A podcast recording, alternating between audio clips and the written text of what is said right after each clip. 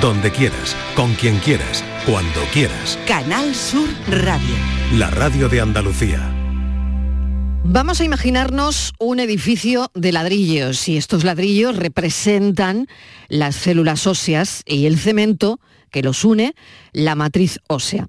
Al principio, cuando el edificio es nuevo, es sólido, robusto, ¿verdad? Sin embargo, con el paso del tiempo y la exposición a diversos factores ambientales, algunos ladrillos pueden empezar a desgastarse, incluso a caerse. Si el edificio no tiene mantenimiento, con el tiempo se volverá más frágil y vulnerable a daños externos, como por ejemplo un vendaval, un huracán, un temblor, viento fuerte. La osteoporosis es lo mismo. Con el tiempo y debido a varios factores, el cuerpo puede comenzar a perder densidad ósea más rápido de lo que puede reponerla. Esto hace que los huesos se vuelvan de entrada más porosos y más frágiles, lo que aumenta el riesgo de fracturas. Al igual que un edificio necesita mantenimiento para seguir fuerte y resistente, es fundamental cuidar la salud ósea a lo largo de la vida, consumiendo suficiente calcio, vitamina D, haciendo ejercicio regularmente y evitando, claro, y esto lo hemos dicho ya más de una vez, factores de riesgo como el tabaquismo o el consumo excesivo de alcohol. Hoy, osteoporosis. Bienvenidos a Por tu Salud. Por tu salud, en la tarde de Canal Sur Radio. Enseguida abordamos este asunto, pero hemos sabido que el Consejo de Gobierno de la Junta aprueba el Plan Integral de Alzheimer y otras demencias de Andalucía. Orientaría las políticas públicas de prevención, detección y diagnóstico y atención de las personas con deterioro cognitivo y demencias. Bienvenida, Patricia Torres, de nuevo. Hola, Marilo, buenas tardes. En la Comisión de Salud y Consumo del Parlamento de Andalucía, la consejera Catalina García ha recordado que este plan ofrece respuesta integral y efectiva a las demandas de enfermos, familias y cuidadores, añadiendo que la demencia está infradiagnosticada y cuando se hace suele estar en fases avanzadas de la enfermedad. De hecho, se estima que actualmente viven en España unas 800.000 personas con algún tipo de demencia, de las cuales unas 120.000 residen en Andalucía. El plan se basa en varios objetivos estratégicos como fomentar un cambio cultural que favorezca la participación de las personas con demencia, asegurar una coordinación efectiva entre los servicios sociales y sanitarios que garantice la continuidad asistencial o desarrollar intervenciones para promover la salud cognitiva y prevenir el deterioro cognitivo. También tiene como finalidad impulsar la investigación y la innovación en técnicas de detención precoz y facilitar su acceso y establecer e implantar un proceso asistencial frente al deterioro cognitivo y la demencia adaptado a las necesidades de cada persona. Este documento también pretende mejorar el acceso a las terapias no farmacológicas, promover el cambio de modelo de atención y cuidados en el ámbito residencial, capacitar a profesionales en el abordaje integral del deterioro cognitivo y la demencia e incorporar la salud digital como motor de transformación e innovación en el modelo de atención al Alzheimer y otra demencia, Marilo. Patricia Torres, muchísimas gracias. A ti un abrazo. Te deseo lo mejor, un buen fin de semana. Gracias. Cuídate mucho. Adiós. Un beso, para todos, un beso grande. bueno, pues ya lo saben, el Consejo de Gobierno aprueba el plan integral de Alzheimer, como ha contado mi compañera Patricia Torres, y otras demencias de Andalucía. Bueno, vamos con la osteoporosis hoy porque es el día, además, una enfermedad en la que los huesos se vuelven más frágiles y se pueden acabar rompiendo. Es que este es el titular. Afecta a unos 3 millones de personas en nuestro país y es la principal causa de fracturas por fragilidad. Por ese motivo, en este espacio que dedicamos los viernes a las falsas creencias en salud, hoy nos vamos a ocupar de la osteoporosis. Lo hacemos de la mano del Instituto Salud Sin Bulos y de su coordinador, Carlos Mateos, y de un especialista en reumatología que nos va a hablar en unos segundos. Carlos, bienvenido. ¿Qué tal? Buenas tardes, María. Bueno, antes de hablar del tema que tenemos hoy, del asunto que mm, vertebra el programa de hoy, creo que querías comentarnos algún bulo que está circulando estos días sobre la vacunación. Miedo me da, Carlos. Pues sí, efectivamente. Eh, ¿Qué ocurre? Que estamos ya en campaña de vacunación del COVID de la gripe en personas vulnerables y las vacunas, pues como no, aprovechan para intentar convencernos de que no nos vacunemos. Y donde más empeño tienen es en tratar de demostrarnos que las vacunas son peligrosas, especialmente las basadas en, en el ARN mensajero, las de Pfizer y Moderna, cuyos inventores hace unos pocos días ganaron el Premio Nobel de Medicina. Bueno, pues las estrategias para intentar convencernos son muy variadas, desde un simple meme, una ilustración humorística, a datos manipulados. Pero hoy quería llamar la atención sobre una manipulación que está basada en un hecho cierto, que es una de las estrategias más peligrosas, basarnos en algo que es verdad. Y es que resulta muy convincente cuando algo está basado en la verdad. Lo que pasa es qué ocurre después. Y bueno, pues eh, una de esas manipulaciones que está circulando estos días en redes sociales muestra la página web de uno de estos fabricantes de, estas vacunas, Pfizer, en la que se admite que la vacuna puede causar miocarditis y pericarditis, que son dos efectos secundarios que tienen que ver con la inflamación del corazón y del tejido que lo envuelve. Claro, los antivacunas se basan en esta afirmación para tratar de alarmar a la población y decir que o finalmente el laboratorio ha admitido las sospechas. Claro, lo que no cuentan es que, primero, son casos muy poco frecuentes y segundo, muy leves. Este año se ha publicado en la Universidad eh, Científica del Sur, en Lima, un estudio que señala que hay una incidencia de 20 a 30 casos por millón de vacunados en varones con edades entre 12 y 29 años, que es el grupo de mayor riesgo. Eh, bueno, es una cantidad pues, pequeña. Y tampoco cuentan, por supuesto, que las vacunas están evitando miles de casos de miocarditis y pericarditis graves, además de otras muchas enfermedades e incluso la muerte. Pues eh, ahí queda, ahí queda, ahí queda dicho. Qué importante es volver sobre esto, ¿no? Cuando se empiezan a lanzar bulos y, hay que desmentirlos como, como, hacemos aquí. Bueno, vamos a la osteoporosis mmm, directamente porque mmm, eh, tenemos que, bueno, queda esto aclarado, Carlos, ya, cualquier medicamento, uh -huh. hay que decir que tiene efectos secundarios, porque si no, claro, el medicamento sería completamente inocuo. Exactamente, claro, es que hasta cual, seguro que todos tenemos algún medicamento en casa que tiene más efectos secundarios que las vacunas y, y mucho menos eficaz. Totalmente, totalmente cierto. Bueno, aclarado pues, ojo con los bulos de vacunas, busquemos fuentes fiables y la orientación de profesionales sanitarios, como recomienda el, Instituto Salud Sin Bulos. Y, y, bueno, vamos con la osteoporosis. ¿Cuál es la principal falsa creencia eh, que habéis detectado en esto, Carlos? Bueno, pues la más extendida es que hay mucha gente que cree que la osteoporosis es algo normal con la edad. Y bueno, creo que también es la más peligrosa, porque si la subimos como natural no vamos a hacer nada para prevenirla. Es verdad que la osteoporosis es más frecuente a partir de los 50 años, pero eso no quiere decir que, que, afecte a todo el mundo al llegar a mayores, ni que no se pueda sufrir siendo joven o que no se pueda prevenir. Nuestro estilo de vida, como bien comentabas al inicio, influye mucho en el riesgo de osteoporosis. Una buena alimentación, con calcio y vitamina D, ejercicio físico regular, ausencia de alcohol y tabaco, eh, pues previenen gran parte de los casos, como ocurre en muchas otras enfermedades. Pero bueno, hay muchos más mitos. Pues vamos a contarlos todos hoy. Y si te parece, vamos a hablar de esos mitos con el doctor Alejandro Muñoz, el reumatólogo del Hospital Virgen del Rocío y profesor de la Facultad de Medicina de la Universidad de Sevilla. Doctor, bienvenido y buenas tardes. Muy buenas tardes, bien hallado. Bueno, yo, yo, quería empezar con una, con una cosa. Cuando una persona mayor se rompe la cadera, por ejemplo, y en el relato la persona comenta que estaba de pie y se cayó y es porque me ha fallado la cadera o me ha fallado la pierna, ¿no? Eh, ¿Se puede partir eh, la cadera sin que esa persona se haya caído, se dé un golpe? Mm, yo creo que es interesante la pregunta porque lo oímos esto en adultos mayores. Bueno, la pregunta es, es muy interesante porque la verdad que es, una, es muy popular, ¿no? Oye, ¿fue la caída o fue la inestabilidad? Eso es. Bueno, lo que sí delata una fractura a día de hoy de cualquiera de nuestros usuarios o pacientes es indudablemente un fracaso. O sea, tenemos que entender que a día de hoy que se nos rompa un hueso sin un traumatismo serio, pues hay que entender que, es un fracaso eh, en la actualidad y que probablemente los mecanismos de prevención primaria y secundaria pues no, no están funcionando todo lo que eh, deseamos. ¿no? Es posible, sin lugar a dudas, de hecho es algo frecuente y es algo eh, que delata pues, una edad ósea pues, por encima de lo deseado. sin lugar a duda ocurre y insisto, creo que una de las cosas relevantes es que a día de hoy eso esperemos que en los próximos años pues no pueda ocurrir, es decir, que un hueso se fracture eh, pues gracias a un traumatismo, aunque sabemos que no es deseable, pero que sea esa la causa y no una osteoporosis.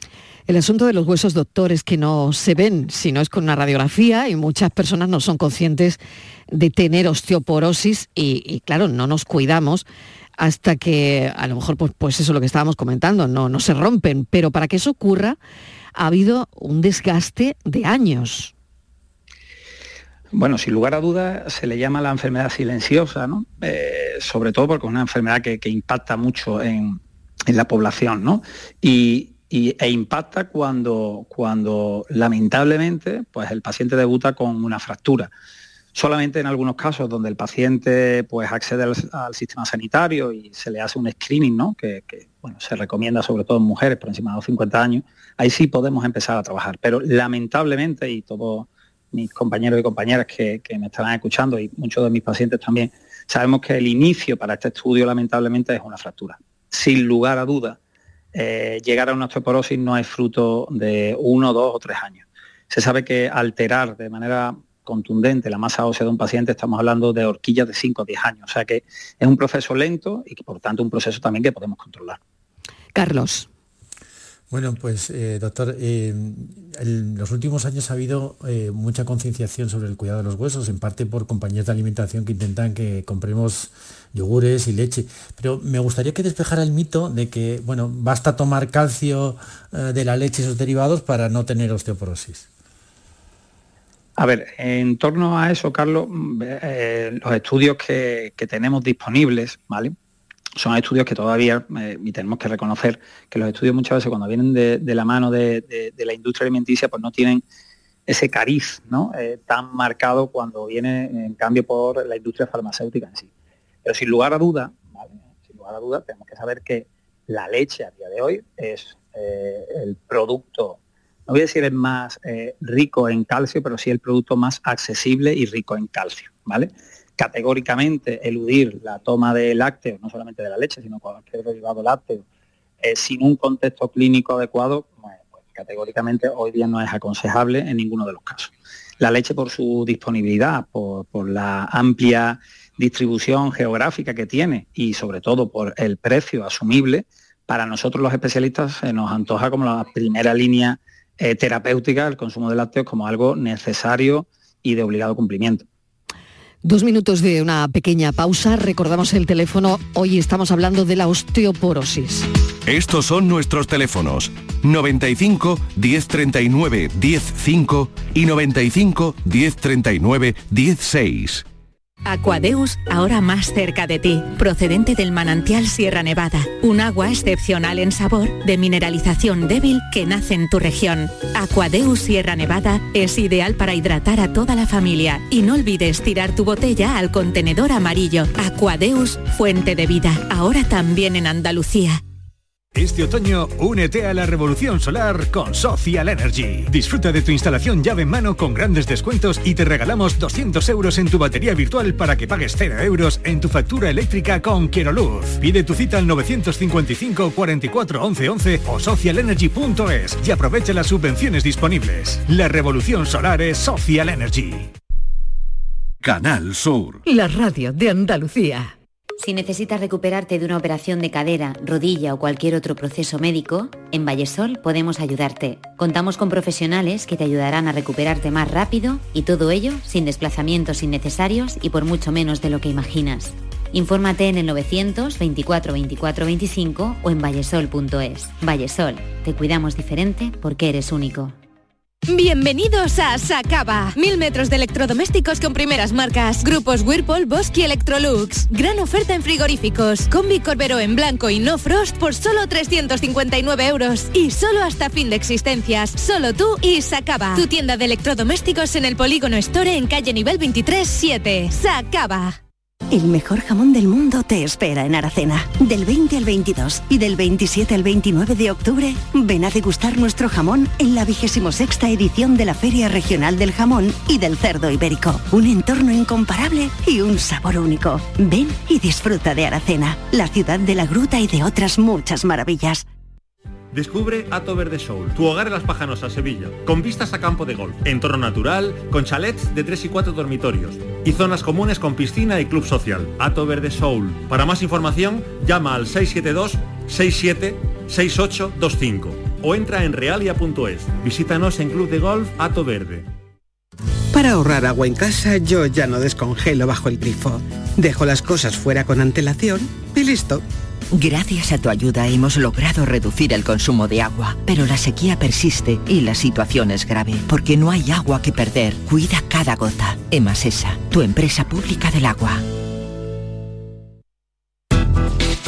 Estos son nuestros teléfonos 95 1039 105 y 95 1039 16. Estamos charlando con Carlos Mateos, coordinador del Instituto Salud Sin Bulos y también con el doctor Alejandro Muñoz, reumatólogo del Hospital Virgen del Rocío, profesor de la Facultad de Medicina de la Universidad de Sevilla, sobre la osteoporosis. Como en otras enfermedades reumáticas, la osteoporosis es más frecuente en las mujeres. Doctor, eh, vamos a razonar la respuesta. Pues... ¿Lo hemos perdido al doctor? Alejandro, ¿me oye? Hemos perdido eh, la llamada y vamos a recuperarla porque probablemente bueno, ahí hay una interconexión con alguien que trata de llamar al doctor y nosotros que además estamos en línea directa y en conexión. Carlos, eh, estábamos hablando de los bulos, ¿no? Eh, ya hemos despejado algunos y el doctor tiene que despejar a lo largo de la tarde algunos más. Nos quedan como diez minutitos para seguir despejando bulos sobre la osteoporosis y el principal, yo creo que ha sido importante, el de la edad. Sí, claro, porque al final eh, mucha gente que tiene la concienciación por lo que has comentado antes de las fracturas de cadera, de que eh, lo ven asociado a personas mayores y no se dan cuenta que ese es el proceso final. Hay un deterioro de los huesos que, está ocurriendo durante muchos años antes, incluso eh, ahora nos aclarará el doctor que la osteoporosis puede darse hasta en personas jóvenes. Claro. Bueno, pues el doctor nos lo va a aclarar, que creo que ya lo tenemos en línea. Doctor, ¿sigue ahí? Sí. Sí, eh, perfecto, doctor Muñoz. Muy bien, pues eh, le hacía la pregunta, eh, como algunas enfermedades reumáticas, la osteoporosis es más frecuente en mujeres. Ah, sin, lugar a, sin lugar a dudas, es una enfermedad con especial predilección, ¿no? si lo podemos decir, por el sexo femenino. las estadísticas marcan una clara tendencia, casi de cada 10 pacientes, 8 son son pacientes mujeres. De hecho, la osteoporosis en hombres nos obliga, fíjese, a, estudiar con, mayor inquietud ese proceso de osteoporosis porque no es normal. O sea, es algo eminentemente que ya hace más sobre el sexo femenino por cuestiones que ahora seguramente eh, podamos hablar. Muy bien, pues eh, adelante, Carlos. Sí, bueno, eh, doctor, yo también tenía un... antes hemos estado comentando eh, el tema de, la leche y bueno, yo quería aprovechar que, ya está, que está usted en el programa, pues para eh, hablar de la otra parte, ¿no? El, cómo la leche mucha gente eh, lo ha desterrado de sus casas, de, los hogares, antes se tomaba leche a todas horas y ahora pues parece que se ha sustituido en gran parte pues por la leche eh, de soja o de almendra mal llamadas leche, porque que, sepa, que yo sepa, esas plantas no tienen ubres de que sacar leche, pero en fin, la cuestión es que si nos pudiera aclarar que si esos lácteos, eh, si, eso, si esas bebidas pueden sustituir a los lácteos, que yo creo que en parte lo ha comentado antes, y, bueno, pues si realmente los lácteos son eh, peligrosos como todavía mucha gente cree. Ah, eh, Carlos, la pregunta súper interesante y para contextualizarlo, más allá de, determinadas eh, enfermedades donde hay una intolerancia a la proteína de la leche de vaca y sus derivados, eh, estará de acuerdo conmigo que hay mucho bulo ¿no? en torno a, desterrar ¿no? a, la leche entre, en nuestra pirámide alimenticia. Estos derivados, como son la leche, como bien dice, de soja o de otros productos, son eh, productos que intentan eh, aportar eh, calcio, pero en ninguna medida alcanzan los niveles de calcio que, podemos alcanzar con la, leche tradicional.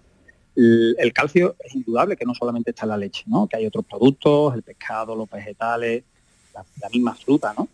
pero creo que ir contra un producto tan noble como es la leche, eh, salvo, insisto, en esas excepciones donde hay una patología marcada de alergia, yo creo que no ha lugar en siglo XXI donde tenemos muchas formas o fórmulas de poder incorporar la leche y sus derivados en nuestro organismo. O sea, yo creo que no ha lugar y estos derivados pues tienen que estar indudablemente destinados a estos pacientes, ¿vale? Eh, que, bueno, por una cuestión física y una cuestión realmente objetivable, pues no pueden acceder a los productos lácteos. Otra pregunta, doctor. Ayer, bueno, hace un par de días hablábamos de la menopausia en este programa, que se pierden estrógenos, que el riesgo para los huesos aumenta, pero que hay mujeres jóvenes que también, bueno, pues han perdido esa capacidad de menstruación desde más jóvenes por distintas razones. Y, bueno, ¿qué pasa con ellas? Porque también tendrían el riesgo de sufrir osteoporosis. Eh, y claro, como usted decía, que esto tampoco tiene mucho que ver con la edad, puede ocurrir también en una etapa mm, anterior a la menopausia, ¿no? Sin lugar a dudas, eh, una de las cosas que estamos eh, detectando en, las consultas del hospital, no solamente en el nuestro, sino en, a nivel general, es que hay un pool de pacientes jóvenes que por causas que aún están por determinar, pero muchos no, casi podemos converger en que el estrés tiene mucho que ver, pues nos encontramos con pacientes realmente jóvenes en los que se produce una retirada de la regla por ende una situación, por así decirlo, de, desgobierno estrogénico, vamos a dejarlo ahí, y ese estrógeno cuando deja de interactuar con la, con, la mujer y, deja de, estar en la proporción eh, deseada, indudablemente tiene muchas connotaciones. Más allá de el contexto que todos conocemos, de bueno, eh, el contexto menopáusico en sí, hay que entender que una de las áreas que más se ve mermada es la masa ósea, y por tanto yo creo que identificar, y en este caso los ginecólogos creo que también están eh, bastante bien sensibilizados con este problema, a ese pool de pacientes y notablemente hacer los estudios pertinentes y tomar medidas, medidas que en algunos casos incluso pueden venir de la mano de la sustitución hormonal. ¿Cómo serían esas pruebas, doctor? Eh, densitometría ósea, imaginamos, ¿no? Sí, eh, hay una cuestión muy importante, yo creo que en los próximos años eh, va a imponerse y que ya está con nosotros, que la inteligencia artificial nos va a ayudar. Eh, la idea actual es intentar no radiar tanto a nuestros pacientes, ¿no? Yo creo que esto es un estatus mm, general en el mundo de la medicina y que las pruebas complementarias se vean relevadas por otras, y en este caso tenemos, gracias a Dios, una herramienta fantástica, se llama FRAX, una herramienta internacional, donde metiendo datos demográficos de edad, acceso y todos estos factores de riesgo que hemos eh, casi eh, dirigido a lo largo de la entrevista de hoy, pues somos capaces indudablemente de determinar cuál es el riesgo de factura y por tanto hacer un diagnóstico de osteoporosis, incluso sin la necesidad de una densitometría ósea. Vaya. Carlos, adelante.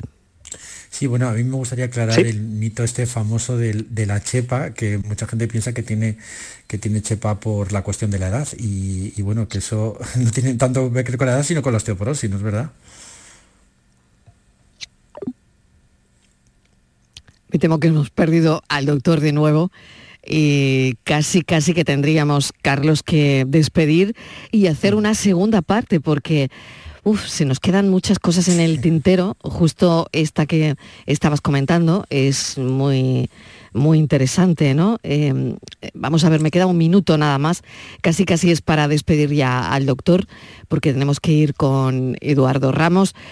Pero bueno, hemos mm, desterrado muchos mitos, sobre todo esas fracturas que no solo se producen en, gente mayor.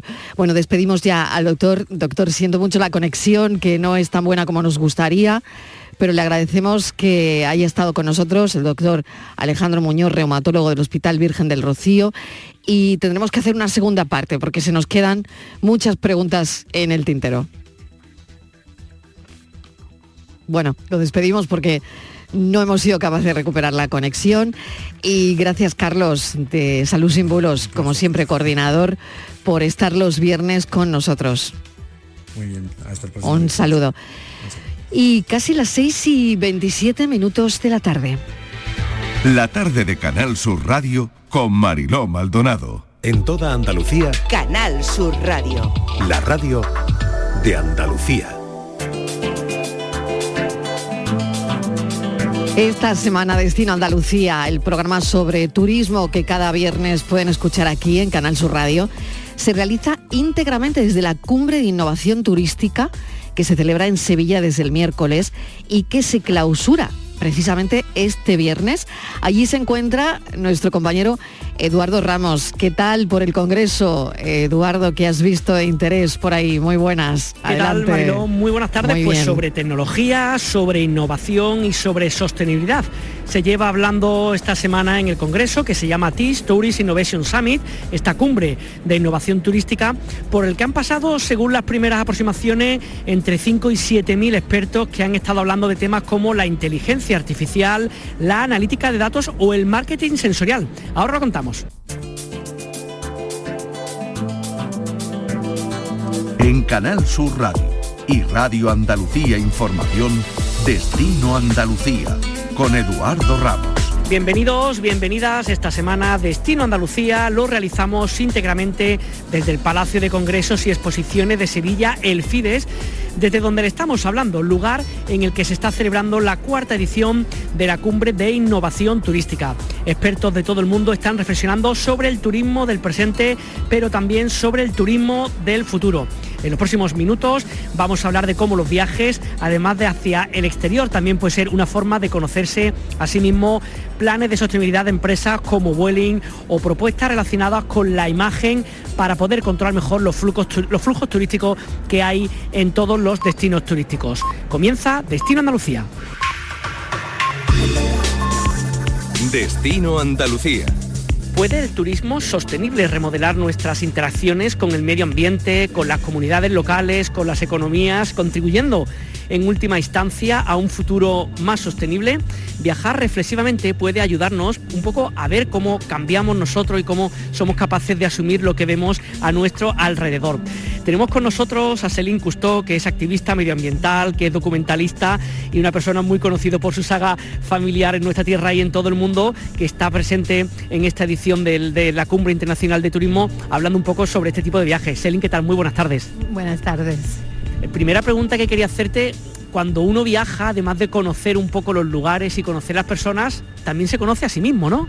Creo que la, idea de viajar no es solamente ver cosas nuevas, pero verse a sí mismo dentro de este lugar y, poder realmente explorar quién somos nosotros, individuos, dentro de un mundo, cómo explorarnos a, nuestro mismo y, conocerse mejor, creo, en, en otro lugar y estar con relación con las personas, con respeto, eh, con curiosidad del medio ambiente donde estamos y ver cómo nosotros tenemos esa relación con el mundo. En tu caso, que entiendo que habrás tenido la oportunidad de viajar mucho por el mundo, ¿qué es lo que más valoras? ¿Qué es lo que piensas que la gente a la cual visitas valora más del visitante, de la persona que va a verles? Creo que más que todo, cuando uno tiene la oportunidad de viajar, es tener relaciones con las personas, em, con las especies también, porque yo trabajo mucho con animales en ecosistemas. Pero yo, bueno, lo que estaba diciendo justamente es como llegar a un lugar con curiosidad, de, pedir eh, preguntas, de conocer a la gente, de, tener relaciones más cercanas eh, con personas alrededor del mundo. También eso nos acerca con esa idea de que estamos todos interconectados, no somos separados, solo con la idea de, em, geográfica de distancia, eso nos acerca de los demás. Y, ese respeto, ese acercamiento, ese eh, relacionamiento, no sé si es una palabra en castellano, pero, pero tener relación con los demás, eh, lo importante para mí es de darse cuenta que esas conexiones existen, no importa dónde estamos y que cuando nosotros vivimos en nuestro mundo individual, vamos al trabajo, quizás no pensamos en esto, pero lo que pasa en otra parte del mundo es importante para nosotros y viajar es una oportunidad de entender esto eh, cuando, en los tiempos en los que estamos, en los cuales cuando uno viaja, prácticamente estoy pensando que viajamos a lugares donde están los mismos tipos de negocios, los mismos tipos de empresas, es cada vez más complicado encontrar, como se dice, lugares entre comillas auténticos, ¿no? donde haya poca relación con, el ser humano. ¿Hay posibilidad a día de hoy de cuando viajamos contactar con las poblaciones locales? Porque da la sensación que cada vez más las ciudades se han convertido en lugares donde simplemente se relacionan los turistas entre sí, ¿no? Creo que sí, es, eh, es, aún más complicado ahora porque la gente quiere quizás cada vez lo mismo. Pero es también responsabilidad del individuo, del, del viajador, de buscar esas oportunidades. Hay empresas de, de, viaje que dan esa oportunidad de tener un contacto con artesanos, por ejemplo, de tener un, eh, un viaje más personalizado, como Bespoke Travel. Creo que eso lo, tenemos que buscar nosotros. Si pensamos que es solamente la, responsabilidad de los que uh, hacen los viajes, Así que perdemos un poco del poder de, nosotros mismos de pedir una experiencia más personal. Uno tiene que ir a buscarlo, uno tiene que ir a buscar eh, quizás una, eh, ah, una relación con una ONG también, no solamente con la parte turística que compramos cosas, que compramos eh, regalos en las tiendas, las mismas estas, pero también tener un acceso personal a través de una organización que está haciendo un trabajo ahí local, unos artesanos que están haciendo un trabajo quizás más pequeño, más... Eh, ah, no sé, más como escondido, pero esos son los secretos de cada lugar. Te voy a preguntar por alguno de los secretos, sé que no de Andalucía, porque conoces mucha parte del mundo, así que de otro lugar que tú hayas conocido, que hayas visitado, ejemplo donde puedes acercarte a esa población y conocer cosas distintas. Imagino que tendrás muchísima experiencia en tu vida, pero te pido que hagas el esfuerzo de pensar en alguna que digas, mira, esto que hice en tal lugar, grabando un documental o haciendo una peli, fue una cosa muy chula, muy bonita. Bueno, hay varios, pero estoy pensando en uno en India eh, con una ONG que se llama Wildlife SOS que ellos rescatan elefantes que fueron abusados, abandonados, maltratados. Eh, porque lástimamente usan los elefantes en, el turismo en India, lo que no es una cosa buena para los elefantes. Y el Wildlife SOS da la oportunidad de visitar y ser voluntario eh, en esos lugares donde rescatan los elefantes. Y uno ve eh, como el elefante eh, en recuperación y también con el ser humano que puede ser la misma persona que maltrató al elefante que ahora como recuperó su humanidad y está cuidando al elefante. Y eso, es, eso fue una, una experiencia que yo tuve con un grupo que fueron visitar India de otra manera, de esa manera muy personal y muy humana y muy de corazón. Quería preguntar también por tu faceta como profesional, como documentalista, ¿no? Por tradición familiar entiendo, ¿no? De, tu abuelo ya. ¿Cómo has seguido esa trayectoria y, y, en qué proyecto estás ahora o qué proyectos has hecho recientemente relacionado un poquito con el tema del medio ambiente, del turismo que puedas comentarnos? Bueno, hice documentales durante 15 años. Eh, tomé una pausa, pero voy a seguir más, por supuesto. Um, y eso me dio la oportunidad de regresar a algo que me interesa mucho, es el comportamiento del ser humano, de por qué actuamos como actuamos, de la conciencia humana. Y ahora lo que estoy empezando a crear y ojalá pronto voy a ofrecer la oportunidad de hacer un viaje hacia adentro, un viaje de eh, personal development, de conciencia, de mindfulness, de plena conciencia, para realmente estar presente con su mismo porque esa relación que uno tiene con su mismo, lo mejor es, lo mejor podemos sanarnos, amarnos, eh, lo mejor vamos a hacer en el mundo.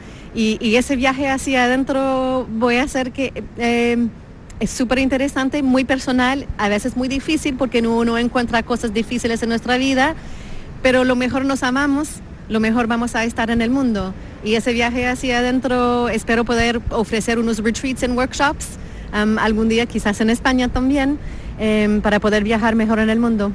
Pues Celine Custó, un placer que estés con nosotros en Canal Sur Radio y muchas gracias por, por, por atender estos minutos. Gracias a ustedes. Turismo, viajes, ocio, escapadas. Destino Andalucía.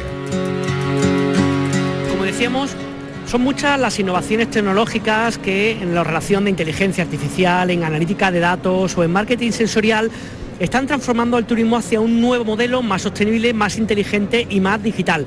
Y lo está haciendo de la mano de empresas líderes en todos los segmentos.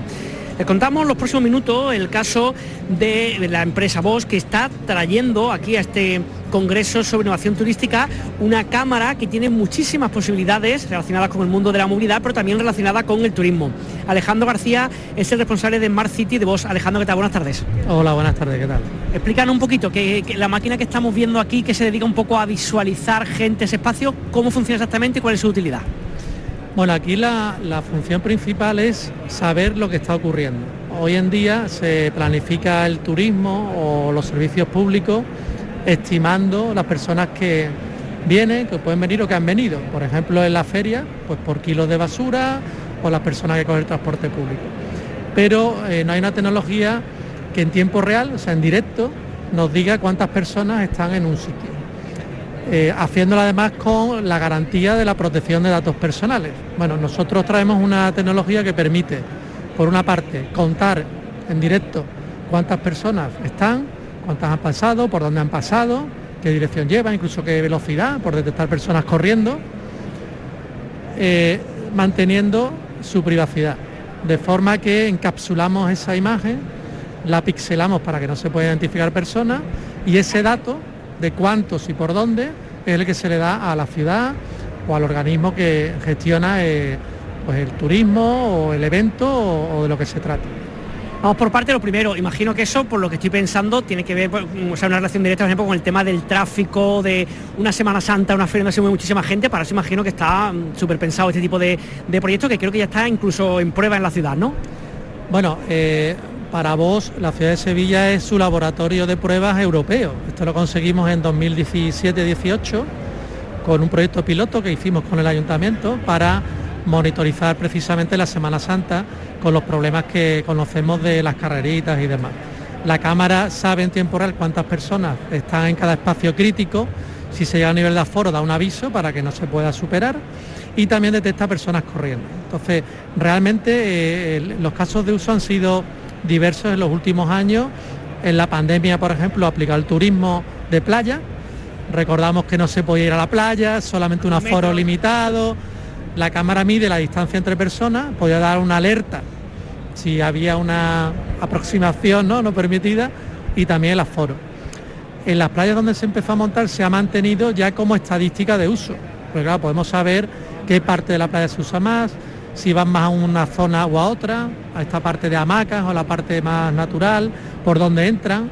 Y estos son datos que para una gestión pública es muy importante a la hora de promover inversiones futuras, es decir, dónde realmente se demandan estos servicios y también planificar otros servicios como eh, la seguridad, la limpieza, eh, las concesiones. O sea, realmente da mucha información siempre de forma anónima. Hemos hablado de movilidad de vehículos que puede servir, movilidad de personas específicamente relacionado con el turismo, que ha hecho referencia a algún caso como el tema de la playa, ¿en qué más cosas estáis trabajando? ¿Piensas que puede servir equipos como el que traéis aquí? Bueno, lo primero es el proyecto que además también con el Ayuntamiento de Sevilla estamos desarrollando como piloto en este caso, que es el análisis de los flujos turísticos. Esto se inició hace aproximadamente dos años y nos permite saber la movilidad de las personas en el barrio de Santa Cruz, que es una zona saturada en determinadas horas del día de turistas principalmente de forma que el ayuntamiento puede reaccionar primero y eh, provocar una demanda inducida en otros sitios, con promociones o con algún tipo de actividad, y también tener una estadística fiable de cómo se comporta cada día eh, combinada con otros datos como por ejemplo la climatología, si hay eventos o no y demás. Eso sería un caso de uso que es el flujo turístico. Otro sería el uso de espacios públicos como parques, eh, jardines que bueno, se hacen inversiones en maquinaria, por ejemplo, para persona mayor, para niños, el ambigú, qué uso realmente se le da a ese tipo de instalaciones, pues este sistema lo permite dar de forma objetiva. ¿Y por qué funciona una máquina para mayores en un barrio y no en otro? Entonces, este, esta información también es muy útil de dónde invertir en espacios públicos. Otra función interesante aplicada al turismo sería eh, la propia seguridad de eventos o de espacios. Estamos viviendo lamentablemente eh, cómo cambia el turismo de sitio según el riesgo, la amenaza terrorista o de guerra incluso. Eh, tener una ciudad protegida, una ciudad segura, es un plus a la hora de atraer eh, una demanda turística de calidad. Entonces, bueno, como tiene también una componente de imagen, pues aquí podemos usarla también como elemento que proporciona una herramienta para la seguridad de la ciudad ha hecho referencia antes, pero lógicamente hay que preguntar un poco por el tema de la seguridad de los datos, ¿no? Porque una tecnología como esta que estamos viendo, ¿no? Que identifica a las personas, incluso he pensado que podía esa, tecnología juntarse con otra que es capaz de identificar nuestros móviles con casi quienes somos. La protección de datos en esto tiene que ser como muy estricta, entiendo que salvo casos muy específicos, ¿no? Pongo el ejemplo del coche y cómo se usa. ¿no? Nosotros tenemos el coche, luego el conductor tiene que saber utilizarlo. El sistema permite programar para que la identificación de personas se haga o no se haga. Si tenemos una autorización que la puede dar la Comisión de Videovigilancia de Andalucía, por ejemplo, para ver caras, porque en ese evento, pongo el caso de Semana Santa, existe un riesgo alto de seguridad, con esa autorización se pueden identificar personas. Esto está regulado. Pero en la mayoría de los casos no. Entonces, eh, la cámara permite eh, un modo de privacidad dinámico que se llama, que permite pixelar eh, a las personas para que no sean en ningún caso identificables. Ni siquiera en directo ni en grabaciones y nunca puede salir esa imagen del dispositivo sin pixelar. Y eso es lo que garantizamos con nuestra tecnología. Y ya lo último, además de en Sevilla, que acabas de contar que lleva ya un tiempo trabajando, entiendo que es exportable a otros puntos de Andalucía, tenéis proyectos cercanos en el tiempo, todavía no, ¿cómo va un poquito el tema? Bueno, nosotros como multinacional, eh, cuando yo que se había sido piloto a nivel europeo es porque se ha replicado en otras ciudades europeas y, a nivel global, ¿no? Pero por cercanía eh, y por recordar algunos casos concretos, tanto Fuengirola como Benidorm fueron pioneros en el análisis de playas en su momento de COVID. Ahora Benidorm lo ha transformado en un proyecto de análisis de, la movilidad turística también en las playas. Estamos haciendo proyectos de, movilidad en ciudades como Madrid o Barcelona, donde se quiere tener claro cómo se activa eh, y relacionar con las zonas de bajas emisiones, por ejemplo, el uso de transporte público y el uso de la movilidad peatonal o en bicicleta frente a un cierre puntual del vehículo privado, el acceso al centro, o sea, nos da mucha información de los modos de transporte y en prácticamente todas las ciudades importantes a nivel nacional se está usando en parte esta tecnología, con mayor o menor intensidad. Pues Alejandro García, responsable de Smart City de Voz, muchísimas gracias por estar con nosotros. Muy bien, a vosotros, gracias. Pasajeros con destino a Andalucía, embarquen por puerta número uno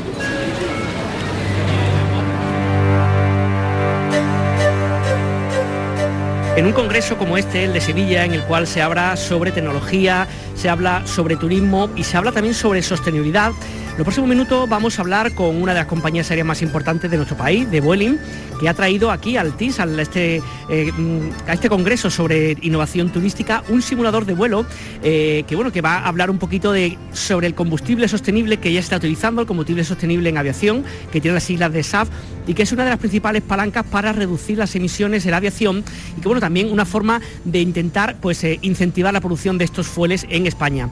Sandra Os es la directora de Comunicación y Sostenibilidad de Vueling. ¿Qué tal? Buenas tardes. Buenas tardes, ¿cómo estamos? Cuéntame un poquito, en primer lugar, he estado viendo que, desde Vueling ya habéis empezado a utilizar un poco este tipo de combustible en distintos formatos, incluso en algunos, en algunos vuelos con, con destino Andalucía, ¿no? Sí, de hecho, eh, en 2021 hicimos nuestro primer vuelo verde utilizando SAF, eh, también acompañados con Repsol. Eh, y de hecho, desde el año pasado nosotros damos la opción a nuestros clientes que cuando finalizan el proceso de compra en nuestra web pueden aportar una contribución para cargar SAF en el día de vuelo que Vueling dobla para poder aumentar la reducción de las emisiones de CO2. El SAF, eh, que es el combustible sostenible de aviación, reduce alrededor del 80% de las emisiones y es la solución que existe a medio y a corto plazo para descarbonizar un sector que a día de hoy eh, aporta el 80% del turismo al país. Claro que además cuando se habla de, sostenibilidad en el turismo, una de las cosas que siempre piensa uno, bueno, los aviones están volando, que lógicamente queman eh, combustible, con este tipo de medida imagino que sería un poco para reducir ese, ese impacto, ¿no? esa huella de carbono, ¿no? Totalmente. lo bueno del SAF es que es una solución que ya existe a día de hoy. Se puede utilizar en los, aeronaves con las que operamos. No requiere de cambiar los aviones, que esto es muy importante para poder acelerar. Lo que sí que enfrenta un reto, que es que la producción es muy escasa a día de hoy. Entonces, por esto necesitamos trabajar juntos toda la cadena de valor eh, a través de colaboraciones público-privadas para poder incentivar eh, la producción y realmente aumentar la escala eh, de estos combustibles. Y una pregunta de absoluto desconocimiento, ¿de dónde sale este, este combustible? ¿Cómo se genera? ¿Cómo se, cómo se crea? Este combustible se, crea de diferentes formas. Tenemos dos tipos principalmente. Uno es el que se produce a partir de residuos tanto orgánicos como forestales como aceites de cocina reciclados. Y otro que es el YAL del futuro, que es el que llamamos el SAF sintético, se produce directamente de captura de CO2 de la atmósfera mezclado con hidrógeno verde. Quería preguntarte, además de, esto, un poco por, lo que traéis aquí a este congreso en Sevilla. Estamos viendo que hay un simulador, estamos justo delante de este simulador. ¿Qué es lo que hay? ¿Cuál es la finalidad un poco del mismo? Este simulador eh, vamos a hacer un poco una ruta por España, pero hemos decidido empezar en Sevilla porque eh, para nosotros Andalucía es una región eh, prioritaria, es un gran mercado, trabajamos con diferentes seis aeropuertos, tenemos dos bases en Sevilla y en Málaga, entonces es muy relevante para nosotros que también la gente de aquí pueda entender y conocer un poco más qué es lo que estamos haciendo en términos de sostenibilidad y de SAF. la idea de crear este simulador fue que va acompañado de un videojuego para que la gente entienda cómo se puede generar este SAF. Entonces tú vas al simulador, eliges la ruta que quieres volar y con un videojuego eh, vas capturando residuos. Entonces tú acumulas una cantidad de SAF que luego utilizas para pilotar con este simulador de realidad virtual al destino que has elegido. Quería aprovechar ya que ha hecho referencia un poco a la relación de la compañía de Vueling con Andalucía para que me contara un poquito cómo ha ido el 2023 y sobre todo qué previsiones hay para el próximo otoño, invierno, incluso ya el año que viene 2024 con Andalucía. Nosotros estamos muy contentos de las operaciones en, Andalucía. Como bien decía, tenemos una base en Sevilla con cuatro aviones, una en Málaga con cinco y luego operamos también en Granada, en Jerez y Almería. Em, sí que es muy importante también entender la estrategia que está teniendo Vueling de desestacionalizar. Eh, estamos muy acostumbrados a volar en verano, pero es muy importante para los territorios que también haya conectividad en invierno y por este motivo hemos aumentado las frecuencias este invierno en los aeropuertos de Andalucía y este invierno estaremos operando 38 rutas en general, por lo que habéis visto de, digamos, de este 2023, por lo que se sabe a nivel general, ¿no? Ha sido como pues, muchísimo mejor que años anteriores, con récord en, muchísimo, en muchísimo campo. ¿Os pasa a vosotros también? ¿Es, mayoritariamente un público internacional que visita Andalucía? Hay un, hay un, mix. Al, final eh, también depende mucho de cada aeropuerto. Por ejemplo, en Málaga nosotros tenemos ocho destinos internacionales porque tiene un público muy internacional. y en, otros aeropuertos tenemos menos. Entonces sí que lo que vemos es que hay una combinación de pasajeros tanto domésticos como internacionales y nosotros estamos siempre analizando un poco de dónde viene la demanda y cuáles serían las rutas que más, más, son óptimas y que más también pueden contribuir al territorio. Por este motivo también trabajamos con los turismos de cada zona para poder identificar qué eventos hay, eh, cuándo se necesita conectividad para poder aportarla. Y una última pregunta, hablando de sostenibilidad, un poco de, aviación y mirando, no sé, a 3, a 5, a 10 años vista, ¿va a cambiar mucho, poco, algo la forma en la cual vamos a viajar las personas en los aviones de aquí a, un, plazo medio, digamos? Bueno, como decía, la gran ventaja del SAF, que es la gran solución, eh, no, no, requiere de cambiar las aeronaves. Entonces, no es como en otros sectores que tienes que cambiar el, el método de transporte.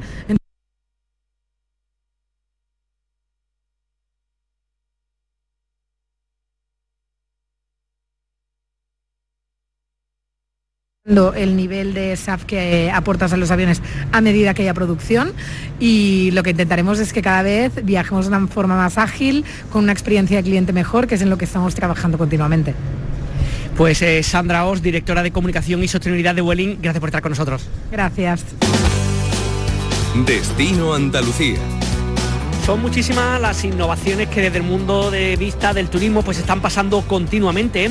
Estamos dentro del stand de Andalucía Lab, que es eh, pues una institución pública que se encarga de promocionar aquellas empresas que con la tecnología, digamos, como principal reclamo tratan de avanzar en el mundo del turismo. Y nos encontramos con una empresa que se llama Bracelit que básicamente de lo que se encarga es de tener unas pulseras eh, mediante la cual se puede hacer un sinfín de cosas como por pues, la gestión de, por ejemplo, entrada a un hotel, eh, de tickets personalizados, pago, entrada a conciertos, etcétera, etcétera. Eh, Antonio Pareja es su responsable. ¿qué tal? buenas tardes. Muy buenas, ¿qué tal? Cuéntanos un poquito vosotros, Bracelit, ¿cuándo empezáis? ¿Cómo se os ocurre un poco esta, esta, digamos, esta tecnología que a día de hoy está como súper extendida y parece que ya como no podíamos vivir sin ella, ¿no? Sí, claro, nosotros cuando empezamos esto era mucho más desconocido, llevamos trabajando de 2017, que empezamos en Granada, donde estudiábamos eh, los cuatro socios fundadores y bueno, como nos gustaba el mundo de las ferias, los eventos, las fiestas, los conciertos y tal, pues pensamos en desarrollar una solución tecnológica que facilitara la gestión en todo este tipo de eventos. Entonces, pues empezamos trabajando principalmente en conciertos, en festivales y en ferias de Andalucía, pues trabajando en la feria de Granada, en la feria de Jerez y poco a poco hemos ido creciendo, pero bueno, pues intentando dar esas soluciones que faciliten el pago, que permitan un control al organizador y sobre todo que la experiencia del usuario pues sea mucho más sencilla, se olvide de llevar el móvil en un sitio donde pues, está en una piscina, está en la playa, pues en vez de llevar el móvil la cartera con una pulsera que se puede mojar, se le pueden dar golpes y es completamente resistente, pues tiene todo. Desde mi desconocimiento más absoluto, Antonio, yo el único conocimiento que tiene este tipo de pulsera era tú vas a un concierto y dices, venga, pues cargo 20 o 30 euros para bebida, no te que andar con dinero y tal, pero eso es una parte, una pequeña parte, digamos, de todo lo que se puede hacer con una pulsera como esta, ¿no? Exacto, nosotros por ahí es por donde empezamos, porque claro, al final pues siempre se empieza con algo sencillo y, y, se va creciendo. Y además de toda la parte de pago y de recarga en eventos, pues nosotros ahora mismo trabajamos tanto con instituciones públicas como privadas, pues permitiendo, por ejemplo, el incremento de seguridad en todo tipo de eventos, ya que la pulsera pues, puede contener, por ejemplo, en el caso de niños, ahora que se acerca la Navidad, los datos de contacto del padre, alergia o cualquier información de interés para que si se pierde el niño o hay cualquier emergencia, pues el personal de protección civil, policía o cualquier personal que cumpla con los requisitos dentro de nuestra aplicación pueda acceder a esa información y oye, pues para tranquilizar a los padres y para que los niños estén eh, más controlados, pues viene muy bien. Hemos dicho, por ejemplo, para conciertos, hemos dicho para el cuidado de, niños, de niñas, en espectáculos, en, en, momentos donde haya multitud de personas. ¿Para qué más cosas puede servir vuestro producto? Nosotros trabajamos también con diversos negocios, tanto de hostelería como hoteles, resort, parques de atracciones, donde al final en la pulsera pues lo llevas todo tú con la pulsera abres la puerta de la habitación o abres el torno para acceder al gimnasio, vas pagando, eh, vamos, pagando de manera ficticia, o sea, generando un cargo contra la habitación y además pues igual, eh, en caso de niños pequeños pues se pueden meter todo el tema de alergia y cuando llegan al buffet pues el camarero, la persona que está atendiendo, escanea la pulsera, le carga lo que esté consumiendo y además ve qué productos pues no puede consumir por todo el tema de alergia o de cualquier otra Estoy pensando, y permíteme la broma, digo, que va a ser como el móvil, ¿no? Quitando que no puede mandar mensaje, pero con esta con este bracelín puede hacer de todo, ¿no? Y bueno, lo de que no pueden mandar mensajes es relativo, porque al final la pulsera como tal no manda mensajes, pero nosotros también tenemos desarrollada una plataforma para que el usuario, ya sea el huésped de un hotel, el padre de los niños en un evento o directamente el asistente a un concierto, pues pueda ver sus movimientos, recargar su saldo, retirar el saldo que le sobra una vez que finaliza el evento e incluso puede recibir notificaciones en vivo pues, con lo que está ocurriendo. Por ejemplo, aquí en el TIS estamos trabajando junto con Andalucía Lab, ofreciendo a todas las empresas que participan de la mano de Andalucía Lab exponiendo sus productos, le hemos proporcionado eh, una PDA, un móvil al final, con el que van leyendo las pulseras que llevan los, los asistentes y al leer la pulsera pues reciben su tarjeta de visita virtual, ponen un comentario de oye pues esto es muy interesante, hay que mandarle mañana un presupuesto o, lo que sea. Y en vez de tener luego todo el taco de, tarjeta de visita, pues tiene una base de datos con toda la información de la gente que ha, pasado por tu stand y clasificado en función del interés que ha despertado en cada una de las empresas. Oye, Antonio, estamos viendo aquí encima de esta, de esta mesa, entre otras muchas cosas que me llaman la atención, por ejemplo, el Festival Cueva, eh, Cuevas de Nerja o, por ejemplo, más recientemente la Solheim Cup 2023 que se celebró en la finca Cortesín en, en Casares, en Málaga. Está ahí, digamos, a la orden del día en, con actos que se celebran continuamente, ¿no? Exacto, sí. Eh, aquí en Andalucía la verdad es que tenemos la suerte de todos los años hacer muchos eventos y participar en, muchos de los principales eventos, como ha sido la Solheim, que bueno, pues probablemente ha sido el torneo deportivo femenino a nivel internacional más importante que se ha celebrado aquí en Andalucía. Y bueno, pues para allí pasaron eh, cerca de 30.000 personas que utilizaron su pulsera y que pues, pudieron pagar, acceder a la zona VIP, consumir los menús, luego todos los invitados pues llevaban incluida en la pulsera un menú o una copa de invitación o cualquier cosa facilitando mucho la gestión y sobre todo cuando termina el evento, pues ofreciéndole a la organización pues, un informe detallado de todo lo que ha hecho el público que ha asistido, por edad, por procedencia, por cualquier tipo de parámetro y teniendo por supuesto todo el control de lo que se ha vendido, lo que se ha cobrado, a qué hora y en qué momento.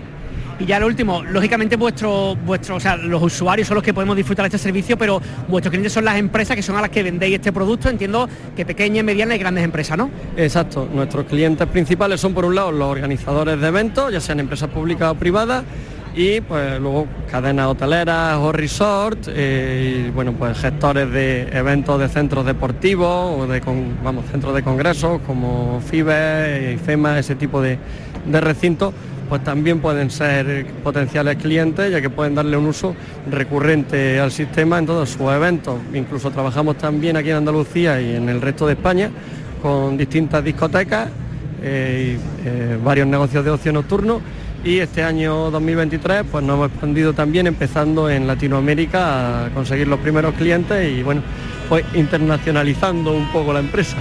Pues nada, oye, que enhorabuena por vuestro trabajo, por vuestra, digamos, vuestra evolución y muchas gracias por estar con nosotros. Muchísimas gracias a vosotros. Y hasta aquí el programa que semanalmente hacemos en Canal Sur Radio y en Radio Andalucía Información. Les recordamos que si quieren volver a escuchar este programa o cualquiera de los que emitimos eh, cada semana, pueden hacerlo desde nuestra página web. Les emplazamos a encontrarnos aquí de nuevo en siete días. Disfruten la tarde y lo que tienen, lo que resta del fin de semana.